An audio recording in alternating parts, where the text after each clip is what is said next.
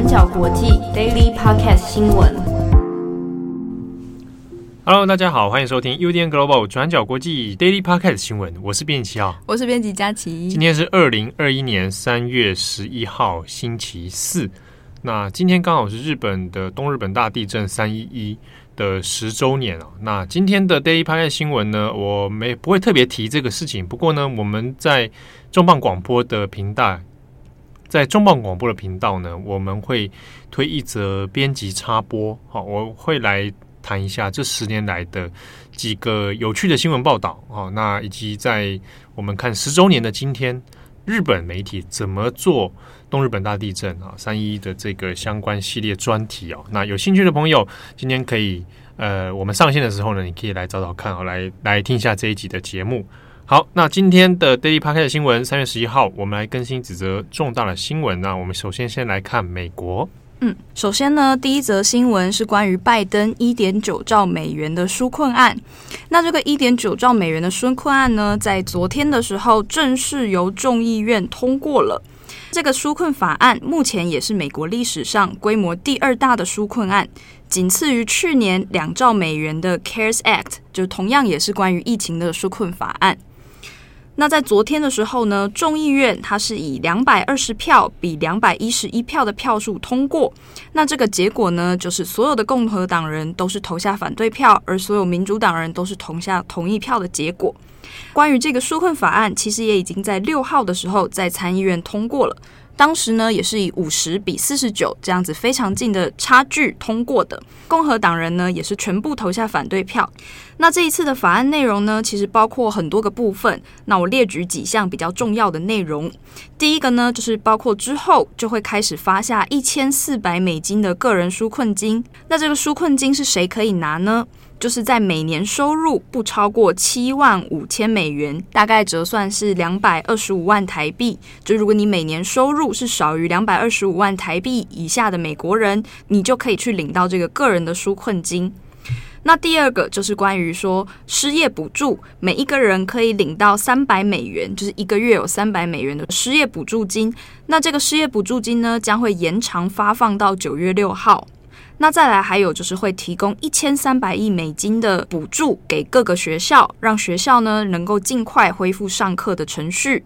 还有一个比较新的措施是关于说是儿童的税收减免政策，就是说每个家庭他们只要有一个六到十七岁的儿童，每一年就可以拿到三千元，或者是你可以选择每个月领两百五十元的补助。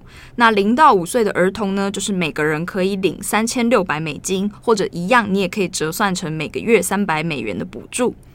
那最后呢，还有数千亿的美金会用于全国的各州各地区，来让政府推行疫苗施打，还有检测费用。那这一次的纾困法案，其实本来在一开始由民主党提案的时候，还包括一个部分叫做薪资调涨。他们希望呢，可以从最低时薪原本是七点二五美金，就大概是台币的两百零二元，可以调涨到十五美金，就大概是台币的四百一十七元。可是呢，这个提案的部分在参议院就被挡下了，也就是没有通过。那当时呢，之所以没有通过的原因，是因为有人担心说，如果在疫情艰困的时候还调涨最低时薪，反而有可能会让各大企业开始裁减他们的员工名额。那这样子反而可能会导致说整体的工作机会是变少的。那这个部分就在当时的时候被挡下来，也就没有通过了。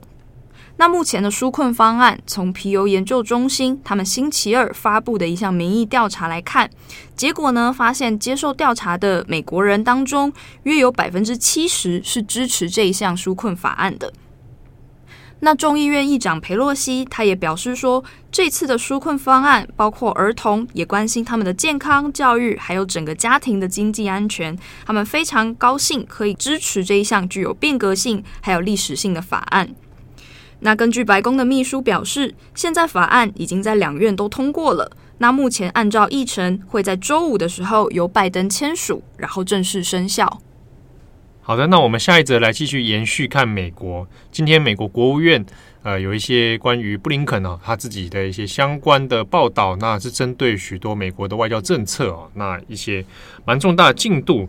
首先，大家可能国际上面蛮。蛮在意的一个焦点是，确定现在的国务卿布林肯还有国安顾问苏利文会在十八号的时候呢，飞往阿拉斯加，那会跟两个人碰面。这两个人分别是中国中共中央政治局委员杨洁篪，还有中国外交部长王毅。啊，那这个新闻的释出呢，其实蛮引起外界不管是外交啊，哈，然后国际关系等等的注意哦，因为这应该算是在拜登上任以来，应该会算是蛮重要的一次会面哦。那因为中方预计会参加的人是杨洁篪啊。虽然他的 title 是叫做中共中央政治局委员哈，听起来好像大家觉得可能是个委员，但中共中央政治局委员那是权力核心的这个人物了。而且杨洁篪其实过去在中美贸易战当中扮演的角色也蛮重要的。然后再加上外交部长王毅，好，不过这个会面呢，因为同时有布林肯跟国安顾问苏利文，但是中间到底要谈些什么？好，双方要讨论的议题有哪些？目前这个还没有相关细节的这个对外公布哦。那现在只知道三月十八号，那等于是中方要派人去飞往美国嘛？好，那中国的外交部现在对这个事情当然也有所回应哈，有很多记者外媒会去问。那中国外交部的回应是，关于你提出的问题具体内容，我们不方便回答啊，我们没有相关的细节可以回答啊。当然，这个事情大概还在做一个酝酿当中。不过呢，我们现在看这样的这个状况，现在看起来似乎是可能会针对美中关系要做下一轮的可能双方呃前置作业，或者是接下来下几轮谈判里面要做一些什么事情的，也有侧风向的感觉。不过我们把这个点拉出来看的话，我们来看在十八号以前，那布林肯跟苏利文又还要去哪边哦？那这边就拉出来看，就会发现蛮有趣的了。因为在预计十六号、十七号，在等于是在跟中方碰面之前，他们要先访问东京，他们去日本东京，那会跟谁碰面呢？日本的外务大臣茂木敏充以及日本防卫大臣岸信夫。好，换句话说，我们可以看到是在跟中方碰面之前，先在东北亚先碰。最大的同盟盟国就是日本啊，那如果又有岸信夫的出现的话，那多少跟美日同盟以及亚太的区域安全问题会做一个关系的再确认啊。原则上，通常这样的碰面，大家可以可以知道推测出结论，大概就是加强双边，尤其是美日双边的合作，加深双方军事关系的合作哈。那以维护。这个亚洲太平洋这边的区域关系哦，所以你可以看到它前面有一点，先是一个前置作业出现的哈。那同时预计还会有在东京之外还会有首尔啊，就是南韩的部分。所以让你看这样串起来的话，大概可以知道，原则上它看起来并不会像是可能呃，向中方释出软的态度的这种感觉哦。当然，这个后续还得再看。那与此同时，其实又被问到另一个问题是布林肯。我们如果再把这个事情拉进来看，就是布林肯有提到了台湾，那就说到说不排除可以蛮乐意去邀请台湾来参加，可能会是在你今年发生的民主高峰会啊，那来讨论关于防疫政策的经验哦，甚至是科技相关发展的经验哦啊，那这科技相关可能是指的是晶片啊。所以你看，从布林肯这几个释出的讯息，大家可以知道，可能现阶段来说，拜登政府啊，在处理亚洲关系的时候，他们的态度基本风向会是什么？好，那同时呢，布林肯其实在今天国务院的一些相关记者会当中，另外提到的几个事情哦，就是大家都会问，是关于呃，你既然又要跟中方碰面，那你势必还是不能回避的是，那你怎么看之前的新疆问题？啊，你怎么看中国现在的人权问题？布林肯有强调说，有关于之前提到，呃，认定新疆有发生种族清洗、种族灭绝这样的事情，国务院是不会修改他的说法的。那同时也强调说，因为在二月五号的时候呢，其实布林肯已经跟杨洁篪通过电话，那在电话当中已经有提过了一件事情，就是新疆。啊。那还有西藏以及香港。啊，所以这几个议题里面，在目前国务院的态度是说还是会提。啊，那立场并没有改变，还是认为说新疆这个问题是存在的，香港、西西藏也都存在人权问题哦。当然，是不是要拿来特别讨讨论解决，那这个另当回事。但至少在立场上面并没有改变。那再下一个是布林肯也有针对提到了这个提格雷州啊，就是这个谭德塞的故乡啊，提格雷州。因为先前其实我们大家做过好几次提格雷州爆发的战争嘛。好，那现阶段其实提格雷州的状况也不算是完全的彻底解决啦。那先前也有发生所谓的种族灭绝的问题。今天这一次布林肯里面也再一次提到了说，提格雷州的确确实哈，国务院也是认定他这个地方发生了种族清洗。好，那这个。美方的态度，好，那基本上还是针对这个提格雷州的状况提出了一些意见。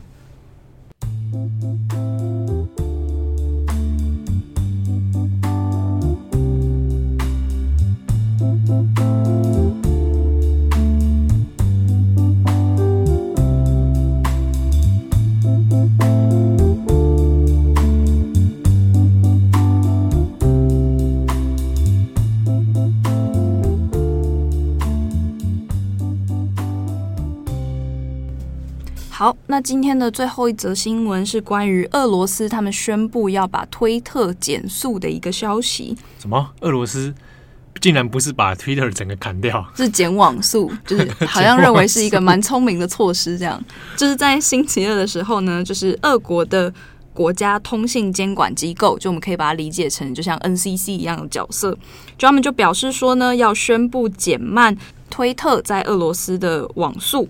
是因为推特他们之前违反了俄罗斯所谓的这个违禁内容的规定，就是在上面让网友擅自散播有害于俄国国家安全的一些内容，所以就宣布要把他们减网速这样子。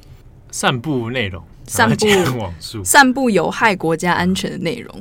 啊，总之，其他只是其中有一些针对之前那个纳瓦尔尼的事情啊，对对，对，就把很多这人在上面串联啊等等啊。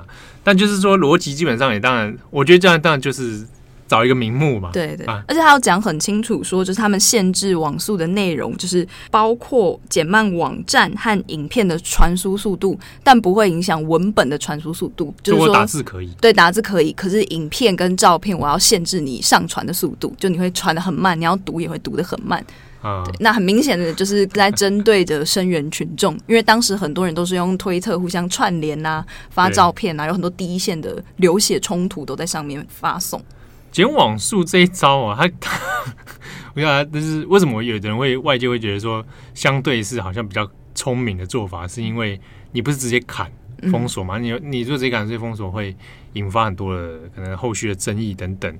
好，那减网速就是让你不想用。对，你说网速很慢会很容易焦虑，对啊，然后你 对，或者是网速很慢就觉得啊，刚才没怎么效，我不想用哦，对不对？那如果让人，延伸来想说，如果当初推的时候，那我决定降低川普的网速。对，可是他没怎么用啊，因为他都用文字啊，对，好像没有办法被剪到。对啊，因为那个考量的方想法不一样。但是俄罗斯这一招就是第一次听听到这集，也是觉得还蛮靠背的。对啦，而且就是只限影片跟图片这样子啊。当然，就是表示怎么样也会怕。对，这个集权政府啊，会怕。然后还有一个比较小的花边的消息，就是《卫报》跟 CNN 他们都有提到说，就在俄罗斯他们宣布要就是减网速的这个政策之后没多久，就是包括他们有很多的官方的粉丝专业，像是说克里姆林宫，然后还有俄罗斯自己的议会，他们的那个推特网页，不知道为什么突然全部都挂掉了，就 就是没办法用，就蛮好笑的一个花边新闻。但我刚刚上去看的时候，已经恢复正常了啦。哦，但但但起初有一瞬间有一瞬间故障，对。好，那感谢大家收听，我是编辑七号，我是编辑佳琪，我们下次见，拜拜，拜拜。